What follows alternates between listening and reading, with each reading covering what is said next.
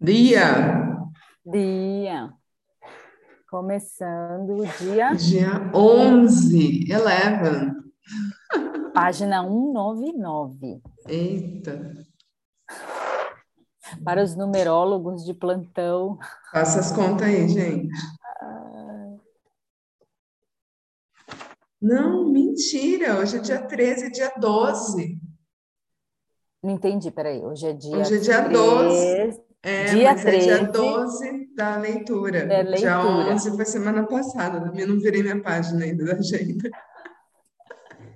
Esse, esse livro é uma temporada longa, serão vários capítulos. Vários capítulos, gente. Vai ser interessante Caraca. escutar ele na sequência, né? Vai. Vários períodos diferentes. É, a gente começou ele em março, né? Março, dia 14 de março. Hoje faz um, amanhã faz um mês. É, Três meses, Não. março, abril, maio, junho. maio, Três junho, meses. três meses. Pela conta, tre- pode ser que dure uns nove meses. Vamos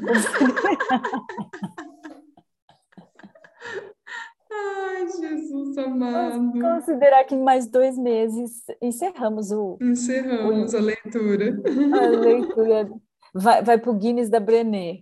Vai. Né? Ai, ai, ai. Bora lá, então. E hoje o tema é interação, porque assim, ela veio trazendo, né, duas questões, né, que era o isolamento e o outro, acho que a gente chegou já a falar sobre ele. Eu acho que ela falou sobre o... Ela vai continuar ainda a falar sobre isolamento.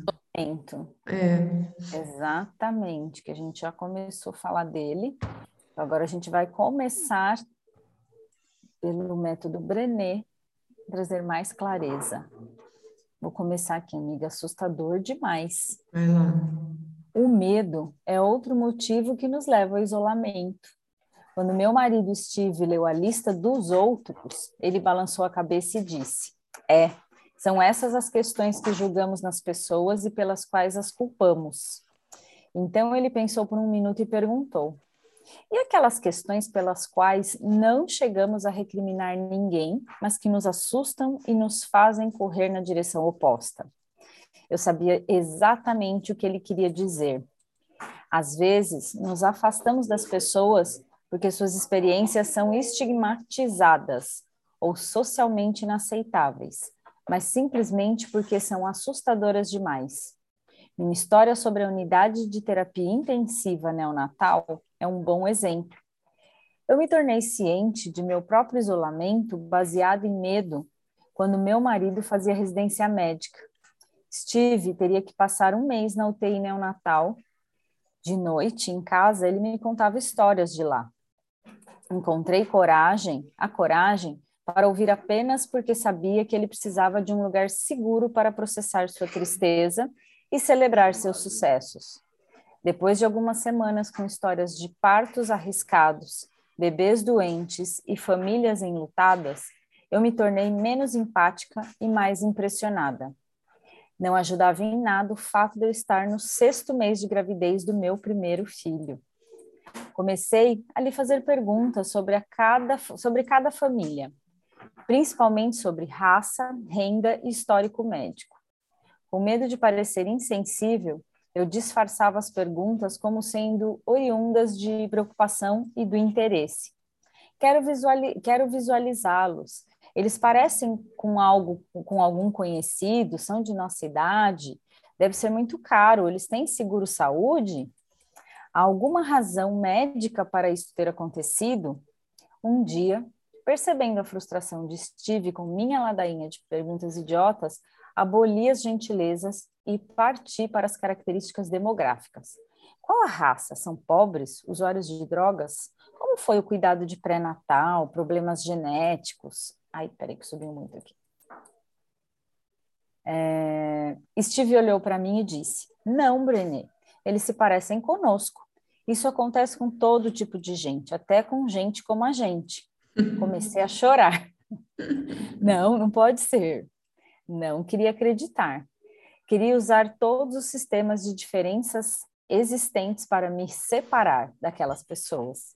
E se por algum estranho acaso eles correspondessem a todas as nossas características, eu passaria para a próxima etapa. Pois bem, então o que eles fizeram de errado? Depois de ter sido confrontada por Steve por causa dos meus esforços para me separar daquelas pessoas da UTI neonatal, percebi que costumo usar essa técnica ao assistir o noticiário de noite. Se estou na cozinha preparando o jantar e na TV da sala deve estar noticiando uma história terrível de estupro, assassinato ou sequestro de criança, frequentemente entro correndo com um batedor de ovos na mão para ver qual é a aparência da vítima e onde tudo aconteceu. Assim que identifico algum, alguém diferente de mim ou do bairro ou em um bairro distante do meu, fico um pouco menos assustada. Um dia, ao discutir agressão sexual com os meus alunos, espera só um pouquinho, gente. Ô, oh, Ellen, continua aí por causa do barulho. Espera aí. Ah. Um dia, ao discutir agressão sexual com meus alunos, começamos a falar como é frequente que as vítimas sofram novamente durante os julgamentos. Falei para os alunos os advogados de defesa não querem que os jurados se identifiquem com a vítima, com sua aparência, idade, raça, onde estava quando tudo ocorreu, etc. Temendo que os jurados possam se identificar com a vítima, atacam o caráter dela para que ninguém estabeleça qualquer identificação. Prossegui. E deve ser muito fácil. Eu não gostaria de me identificar com a vítima, porque isso significa que aquilo também poderia acontecer comigo. Enquanto a discussão avançava, compartilhei quanto me fiava, me fiava nessa técnica para me proteger. Um por um, os alunos reconheceram fazer o mesmo, compartilhando histórias de como e quando recorreram ao isolamento para enfrentar o medo. Na segurança da sala de aula, é fácil ficar ultrajado ao ouvir que sobreviventes de agressões sexuais, até mesmo crianças, são considerados culpados e sofrem discriminação quando passam por abusos. No entanto, a prática de nos isolar dos outros é algo que fazemos no dia a dia. Infelizmente, como reconhecemos ao constatar nosso lugar na lista da alteridade, a maioria de nós experimentará perdas ou traumas que outros vão considerar difíceis ou assustadores. Se passamos a vida nos isolando daqueles que sofrem e sobrevivem a grandes perdas, o que acontece quando algo nos atinge? Acho que nós voltamos para nós mesmos. O que fiz para merecer isso? Porque eu. Isso aconteceu porque fiz algo de ruim ou de errado. Uma vez convencidos de que coisas como essas não acontecem a pessoas como eu, quando acontece é porque fizemos algo terrivelmente errado. Fomos expulsos do grupo que nos mantinha seguros, aquele grupo mítico que sempre escapa da tragédia. É por isso que pessoas que sobrevivem ao câncer, mulheres que sobrevivem a agressões sexuais, adultos que, vivem, que viviam nas ruas, Pais que perderam filhos e famílias afetadas por atos de violência em geral me dizem duas coisas. Antes, eu nunca imaginei que pudesse acontecer comigo. Só acontecia com os outros e nunca se sabe. Pode acontecer com qualquer um. Só quero ajudar aqueles que estão passando pela mesma situação. É duro. Não queremos nos conectar com pessoas que sofrem, especialmente se acreditamos que merecem o sofrimento ou que ele é assustador demais para nós. Não queremos estender a mão. Parece arriscado demais. Por simples associação, podemos acabar na mesma pilha do outro, ou sermos obrigados a reconhecer que coisas ruins acontecem a pessoas como nós. Escuta a mesma coisa repetidas vezes de mulheres dispostas a se conectar. Não é fácil. As mulheres que escolhem levar pratos de comida enquanto outras pessoas fazem fofoca e recriminam, ou aquelas que vencem seus medos para reconfortar alguém, não são super-heroínas. São pessoas comuns que às vezes precisam se obrigar a fazer isso. Não acontece naturalmente, mas segundo elas, fica mais fácil com a prática. Minha mãe é uma dessas mulheres. Tenho lembranças vívidas dela apoiando a vizinha que passava por uma crise. E não eram apenas as crises aceitáveis. Cresci no subúrbio. Houve acontecimentos muito traumáticos que não se encaixavam na forma como supostamente deveríamos viver. Lembro mesmo de ter ficado constrangida algumas vezes porque minha mãe era a pessoa que levava travessas de comida para aquela de quem todos falavam.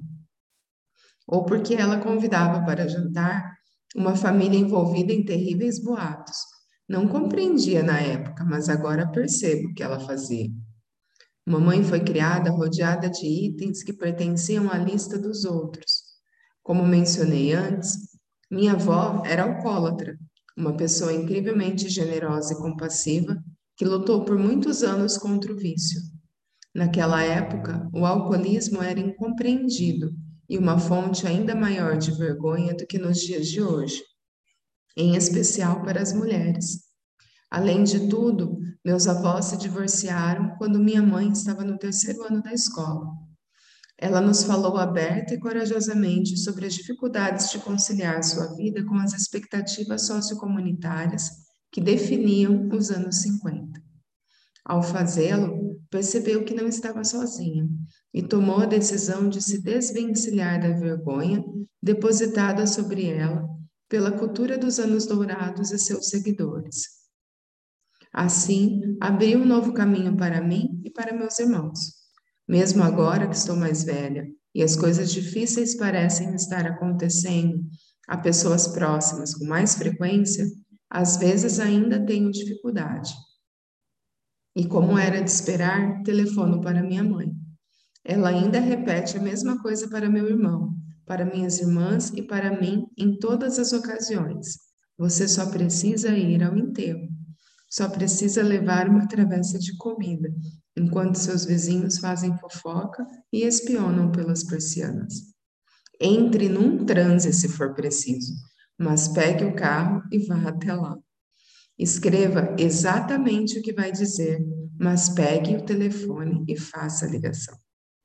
Acho que a coisa mais importante que ela me disse sobre procurar aqueles que passam por uma crise é o seguinte: você faz isso porque essa é a pessoa que você quer ser.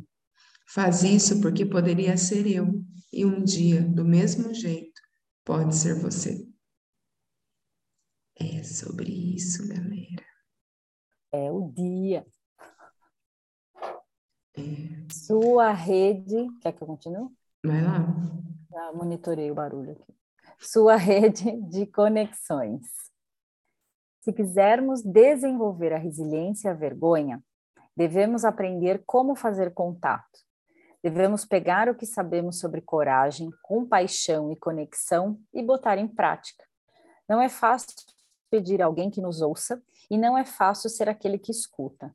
Nas oficinas que faço com que os participantes analisem seus gatilhos e tentem identificar, identificar as pessoas que quem as pessoas a quem poderiam buscar, é importante perceber que com frequência, aquele a quem podemos nos voltar em relação a um determinado problema não é a melhor pessoa para se falar de outras questões. Por exemplo, a irmã de Susan, aquela da introdução, fez um comentário vexatório quando Susan quis colocar a filha na creche. Susan disse: Quando se trata de cuidado com os filhos, minha mãe e minha irmã definitivamente fazem parte da minha teia da vergonha. Mas quando se trata de religião e fé, elas são as integrantes mais fortes da minha rede de conexão. É por isso que é importante pensar em questões específicas quando tentamos identificar as pessoas a quem podemos procurar. As, as seguintes perguntas podem ajudar, se forem feitas para cada categoria da vergonha. Bora lá. Quem são os indivíduos e os grupos que formam sua rede de conexões? Quem procura você para oferecer empatia e apoio? Quem são os indivíduos e os grupos que formam a teia da vergonha em torno desta questão? Quando você vê pessoas que estão tendo dificuldades com tais questões, você as procura oferecendo empatia ou se isola? Aqui estão as respostas de Susan, Kyla, Teresa e Sondra a essas perguntas. Susan, quando se trata de maternidade e criação de filhos, minha mãe e minha irmã pertencem à minha teia da vergonha, do que é a minha rede, do que é a rede de a minha rede de conexões. Estão próximas demais e têm peso demais nas minhas decisões. Minha rede de conexões inclui meu marido, minha melhor amiga e o grupo de mães da igreja. Kaila. Pois bem, é fácil listar os nomes teia, na teia da vergonha em minha vida profissional. É Nancy e o ambiente de trabalho. Minha rede de conexões é provavelmente minha prima e Catherine, uma das minhas amigas. Ela já trabalhou nesse setor, mas agora está em casa cuidando dos filhos. Ela entende. Receio que eu mesma seja um membro da minha teia de vergonha nessa questão. Teresa, Acho que meu marido e minha melhor amiga são as únicas pessoas com quem posso falar no assunto, mas eles estão cansados de ouvir minhas queixas. Meu marido anda realmente esgotado. Estou me consultando com uma terapeuta e ela me ajuda a fazer as ligações entre minhas expectativas e a minha família na juventude. É doloroso, mas vai valer a pena se eu conseguir chegar a um lugar melhor. Minha teia da, minha teia da vergonha sou eu minha mãe e várias mulheres com quem convivo. Elas são, as, são o que minha terapeuta chama de críticas constantes, mesmo quando elas não veem o que está acontecendo na minha casa ou com os meus filhos, eu sempre me pergunto o que pensariam. Sondra, isso é difícil. Minha melhor conexão é com meu marido. Podemos falar sobre tudo, exceto sobre esse problema temos mesmo grande dificuldade. Acho que ele está na teia e na rede de conexões. Também estou nos dois lugares. Às vezes sou dura demais comigo e às vezes sou minha melhor amiga. Com toda certeza eu incluiria nessa teia a família do meu marido, os professores que tive na juventude, meu pastor e outras pessoas que exerceram poder na minha infância. Minhas conexões são os meus alunos, meus amigos e, claro, meus pais. Capítulo 6. Na verdade, 6 é, é um, não é um capítulo, né? É um subtítulo. Porque a gente vai continuar falando que seria o quarto elemento. é um capítulo, da... né? Já é um capítulo, né? O quarto elemento, falar da vergonha. Não há nada mais frustrante e assustador no que sentir dor e não ser capaz de descrevê-la ou explicá-la a ninguém. Não importa se é uma dor física ou emocional. Quando não conseguimos encontrar as palavras certas para explicar aos outros nossas experiências dolorosas, com frequência nos sentimos sozinhas e amedrontadas. Algumas de nós até sentem raiva ou fúria e fazem cena muitas acabam se calando e vivendo em silêncio com a dor. Ou, nos casos em que isso é impossível, aceitamos a definição de outra pessoa para aquilo que sentimos simplesmente pela necessidade desesperada de encontrar algum alívio. A vergonha é o tipo de dor que desafia definições. Como debatemos em todo esse livro, ela dirige de forma inconsciente pensamentos, sentimentos e comportamentos, para sobreviver, precisa ser manter não detectada. Por isso, visa ao silêncio ao sigilo. Sigilo. Se reconhecemos e compreendemos nossos gatilhos, se praticamos a consciência crítica e buscamos o apoio de outros, podemos incrementar nossa resiliência construindo redes de conexões. Essas redes são fortes, da, são fontes da empatia, da conexão e do poder necessário para nos libertar da teia da vergonha. Mas, para acessar essas fontes, precisamos de habilidades de comunicação. Precisamos ser capazes é, de identificar e comunicar o que estamos sentindo e por quê. A maioria de nós, em geral, não adquire o vocabulário necessário para identificar, descrever e discutir o, processo de, vivência, de vivenciar a vergonha ou de aumentar a resiliência. A vergonha é uma linguagem complexa. Seu aprendizado requer prática e habilidade. Falar a respeito desse tema exige que desenvolvamos uma terminologia específica para descrever alguns dos conceitos mais dolorosos e abstratos que nós, humanos, precisamos confrontar. Por exemplo, como descrevemos as avassaladoras reações físicas e emocionais que a maioria experimenta ao sentir vergonha? Bárbara, cuja carta se encontra no capítulo anterior, faz, faz isso muito bem. Ela fala a língua da vergonha. Sabe que, quando está tomada por essa emoção, seu rosto fica fogueado, o estômago aperta e ela revê o incidente várias vezes na mente. É muito diferente do que foi mencionado por diversas participantes, que descreveram suas reações como surtar, perder a cabeça ou morrer por dentro. Quando fazem essas descrições inexatas, às vezes peço a elas que tentem ser mais específicas. Em geral, as mulheres demonstram cada vez mais frustração, frustração enquanto tentam encontrar palavras para vincular as suas experiências. Quando falamos a língua da vergonha, aprendemos a falar da nossa dor. Como escrevi antes, somos programados para a conexão, o que consequentemente nos torna programados para as histórias. Mais do que qualquer outro método, contar histórias é a nossa forma de comunicar quem somos como nos sentimos e o que precisamos dos outros. Sem a linguagem, não podemos contar as coisas que sentimos e experimentamos. Jill Friedman e Jenny Combs, terapeutas de narrativa, explicam que falar não é uma atitude neutra nem passiva. Cada vez que falamos, invocamos uma realidade. Se as realidades que habitamos são invocadas pela linguagem que utilizamos, então, elas permanecem vivas e são transmitidas pela história que vivemos e contamos.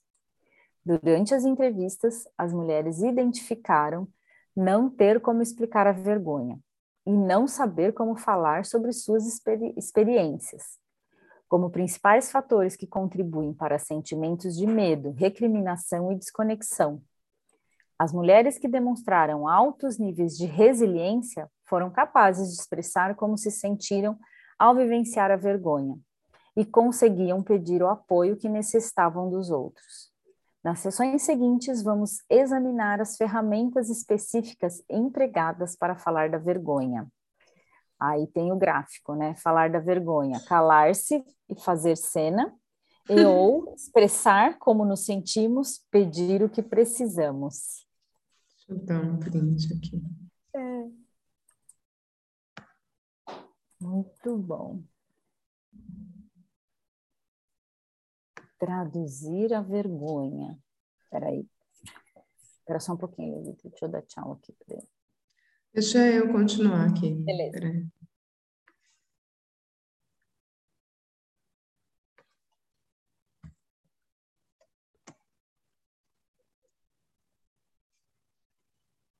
Traduzir a vergonha.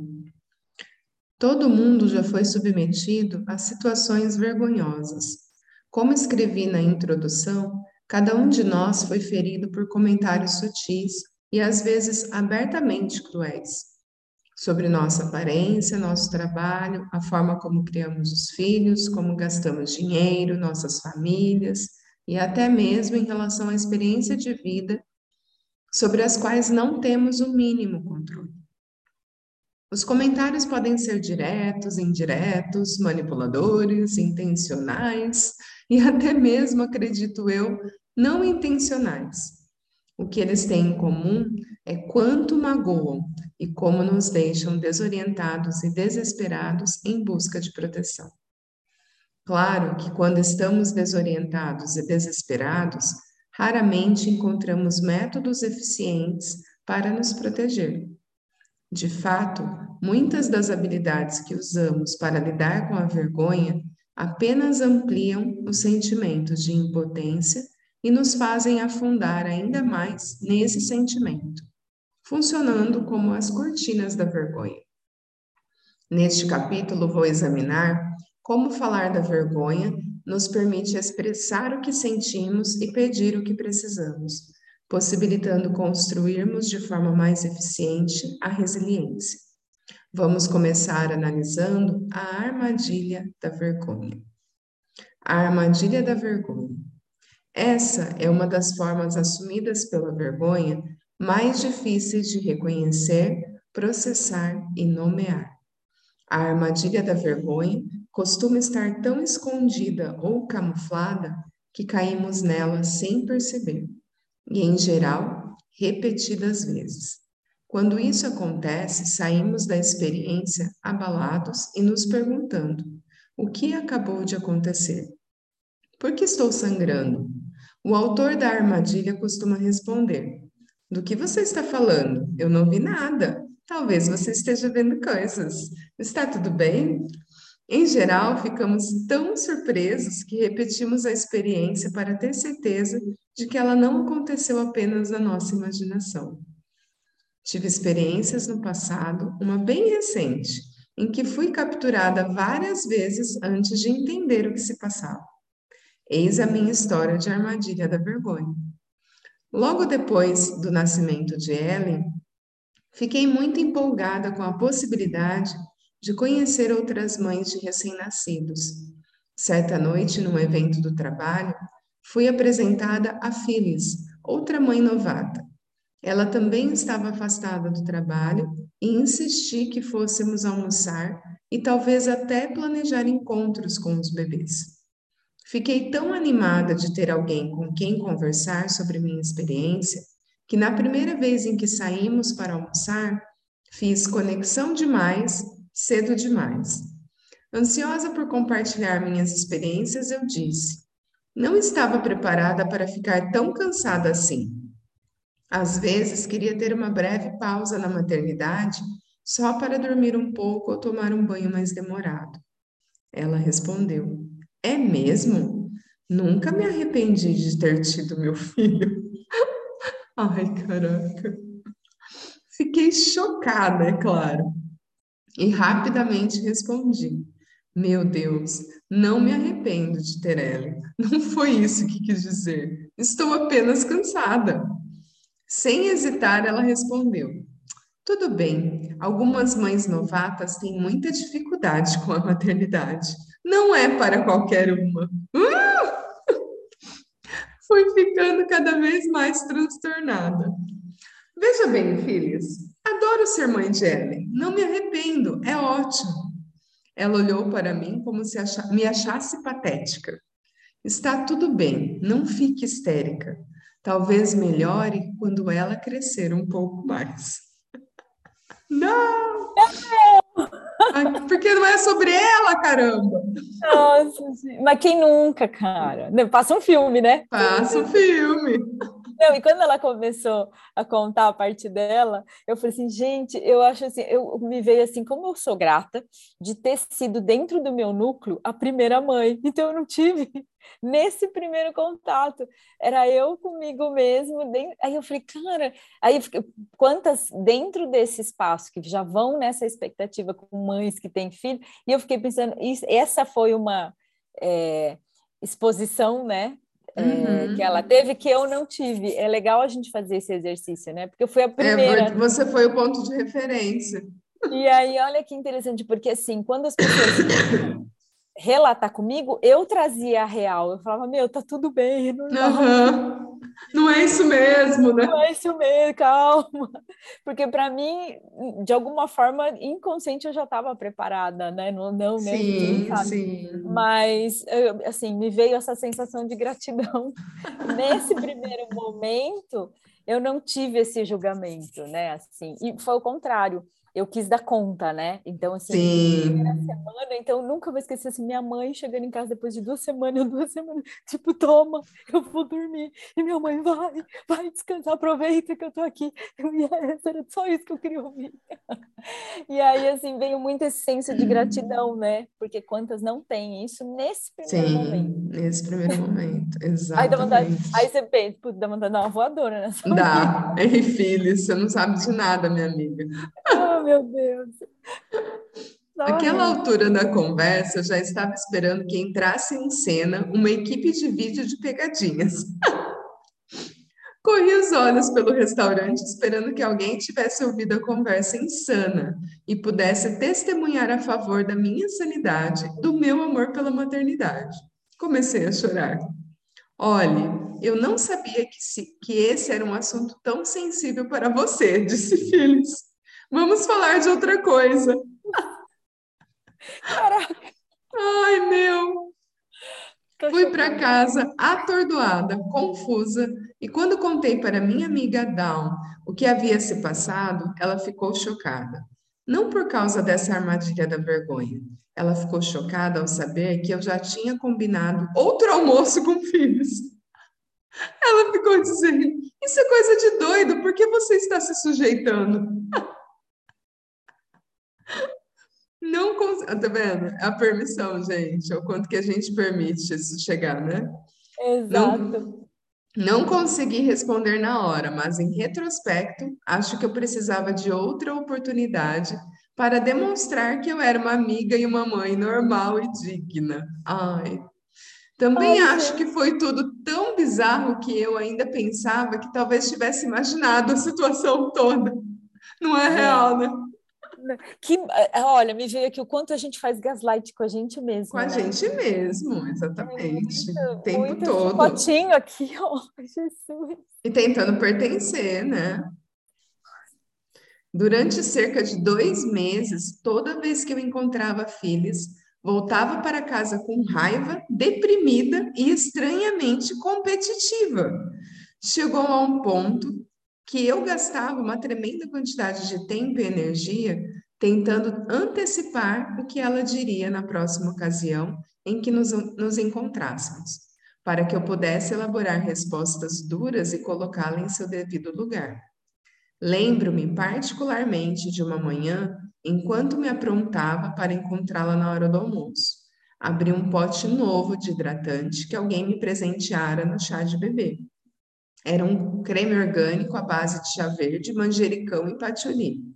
Quando comecei a passar, percebi que era um pouco natural demais para mim. Tinha cheiro de adubo. Estava tirando creme com um pano úmido quando pensei. Aposto que Phyllis diria alguma coisa rude sobre isso. Ela sempre cheira ao balcão de perfumes da Estée Lauder. Então, em vez de continuar a remover o hidratante, passei mais e me vesti. No caminho para o almoço, comecei a planejar as respostas que daria. Acho que a melhor era: Ah, você não gostou? É orgânico. Tento manter o bebê longe de perfumes fortes à base de produtos químicos. E você? Claro que ela não disse nada a respeito do hidratante. Encontrou outros alvos. Sentei-me à mesa, enjoada com o cheiro, decepcionada e me perguntando como poderia colocar o braço debaixo do nariz dela sem que parecesse óbvio demais. Seria, seria muito ruim dizer: Oi, cheire aqui o meu braço, você detesta, não é? Foi a última história que Dom se dispôs a ouvir. Quando terminei, ela disse: você precisa entender o que está acontecendo. Está ficando ridículo. Lembro que respondi: Eu sei, estou tentando entendê-la. Dawn suspirou. Entendê-la? Não me importo com o que está acontecendo com ela. Quero saber que diabos está acontecendo com você. Cerca de um mês depois, encontrei filhos na farmácia por acaso. Nossa, você está com uma cara péssima. Engordou? Disse ela. Por sorte, eu estava gripada. Estava me sentindo tão mal e exausta que não consegui juntar energia para dar uma resposta.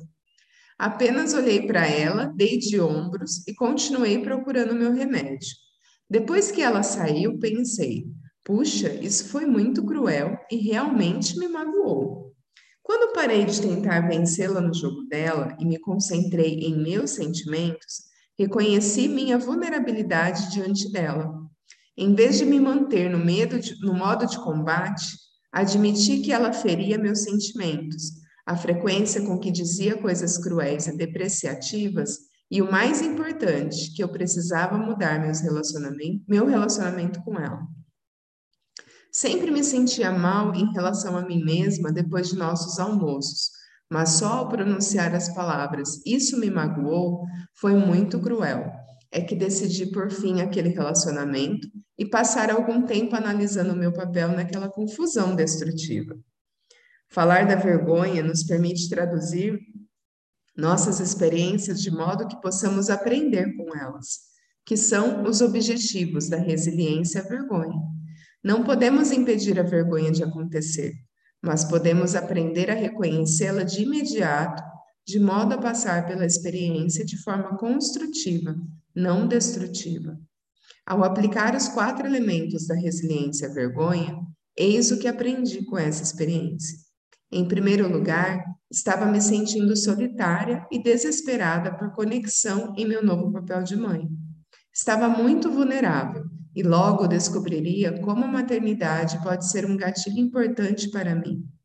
Embora estivesse ciente de que o meu relacionamento com filhos agora consistisse menos em encontros para o almoço do que em preparativos de batalha, não reconheci os sinais de aviso que agora associo a preparar respostas duras. Percebi que planejar respostas para as pessoas em geral significa que deixei passar despercebido despercebido um gatilho da vergonha. Se estou preparando respostas agressivas e me armando para ferir o outro, sei que estou mergulhada em uma área de séria vulnerabilidade. Sei também que quando uso a vergonha para revidar, ela só aumenta meu sentimento, em vez de aliviá-lo. Essa não é a pessoa que quero ser. Vai lá, amiga.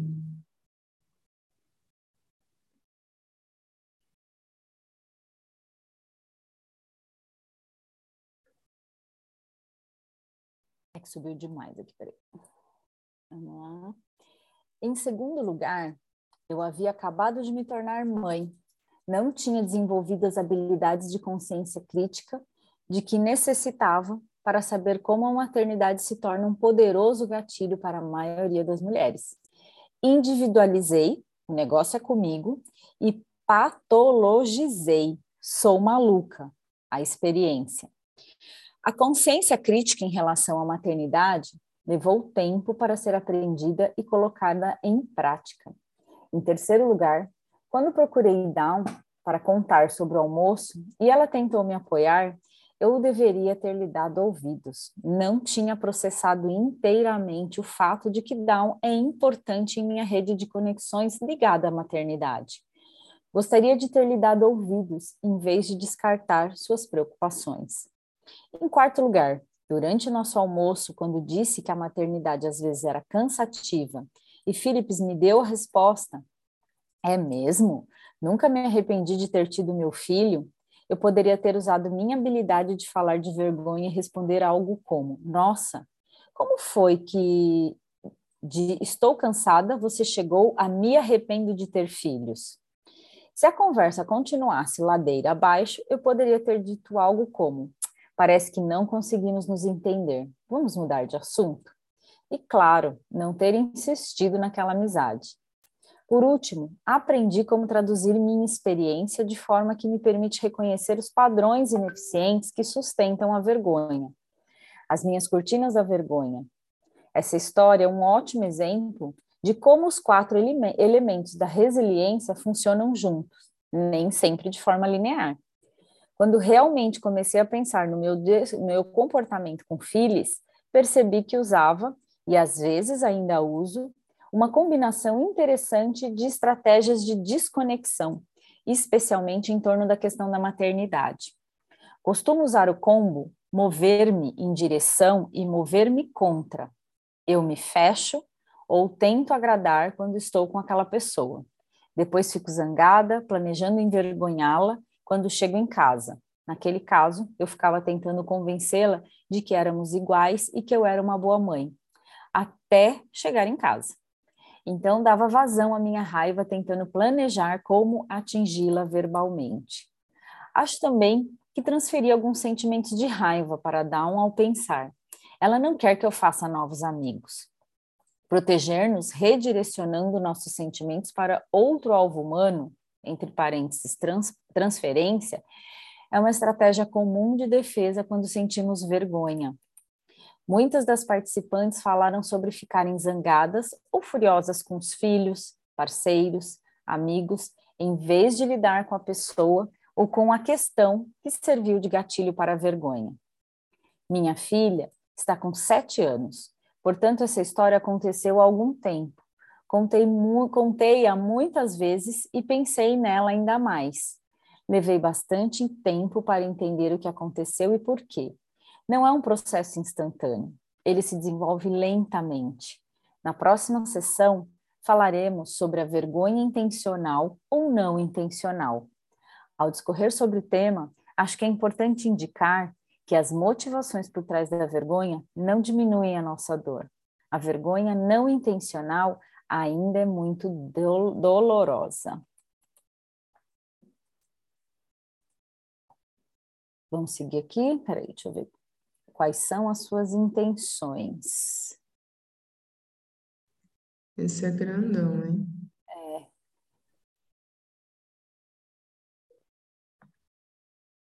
É, ele é bem grandão, ele É grandão. encaixa com outro tema, né? Jesus. É, ó, Quem? o capítulo 6, ele vai até a página 228. Uau! Os É, capítulos são. gigantes. A gente lê um capítulo por dia. Praticamente. A gente lê um capítulo por mês. Ou a Quais cada 15 são, dias. As quais são as suas intenções, né? A gente vai parar. Deixa eu Isso, que é página 214 para 215. Ai, subiu de novo. É, 215. Finalzinho, né? Isso. Mas isso que ela trouxe é muito comum, né? Extremamente comum, gente. E assim, o que eu achei interessante que ela trouxe é isso da que assim, ela sendo a, a, a que fala do tema ainda se pega nisso, né? Levou Sim. seis anos para perceber. Então, é muito do que a gente fala, né? Os altos e baixos, que não é linear. Então, Sim. Não, não, não ir para aquele espaço. Eu acho que o estar na presença e perceber que algo está rolando já é o primeiro passo, né? Já é um. Eu acho que esse é o primeiro passo que a gente não reconhece, né? É, porque primeiro a gente se faz de errado por estar percebendo alguma coisa. Uhum, E aí, se a gente se faz de errado, a gente já cala a, a, a, a possibilidade de você se abrir com a outra pessoa. exato. Que isso? Eu achei que era megafone na rua. Não? Nossa, não. que foi, Watson? Não foi o Watson, acho que foi algum pássaro que passou por aqui, gente. Que estranho. Oh! Escutei, a sensação que deu que era assim, algum carro de som de rua. Que doido! Eu acho que é isso, né? Quando a gente está presente. Vixe, me tocando a campainha. Ah, então vai lá. Peraí. Quando a gente está presente e a gente não ignora, né? Os sinais. É, não faz isso de errado, aí você consegue dar andamento assim ao que você está sentindo e, e, e aí colocar os limites, né? Os seus limites, porque se aquela pessoa tá tá de alguma forma te agredindo, né? Você está também sendo permissão. Você está sendo permissão para isso, continuar ou parar. Exatamente. E é sobre isso, né? É sobre isso. Então tá, a gente volta semana que vem, no dia 13, da leitura sem fim. Nome de filme, né? É. Quem é? É a Brené. Briner. Não, veio consertar a máquina mesmo. Pode entrar. Ai, gente, até semana que vem. Eu vou parar aqui. Beijo. Beijos.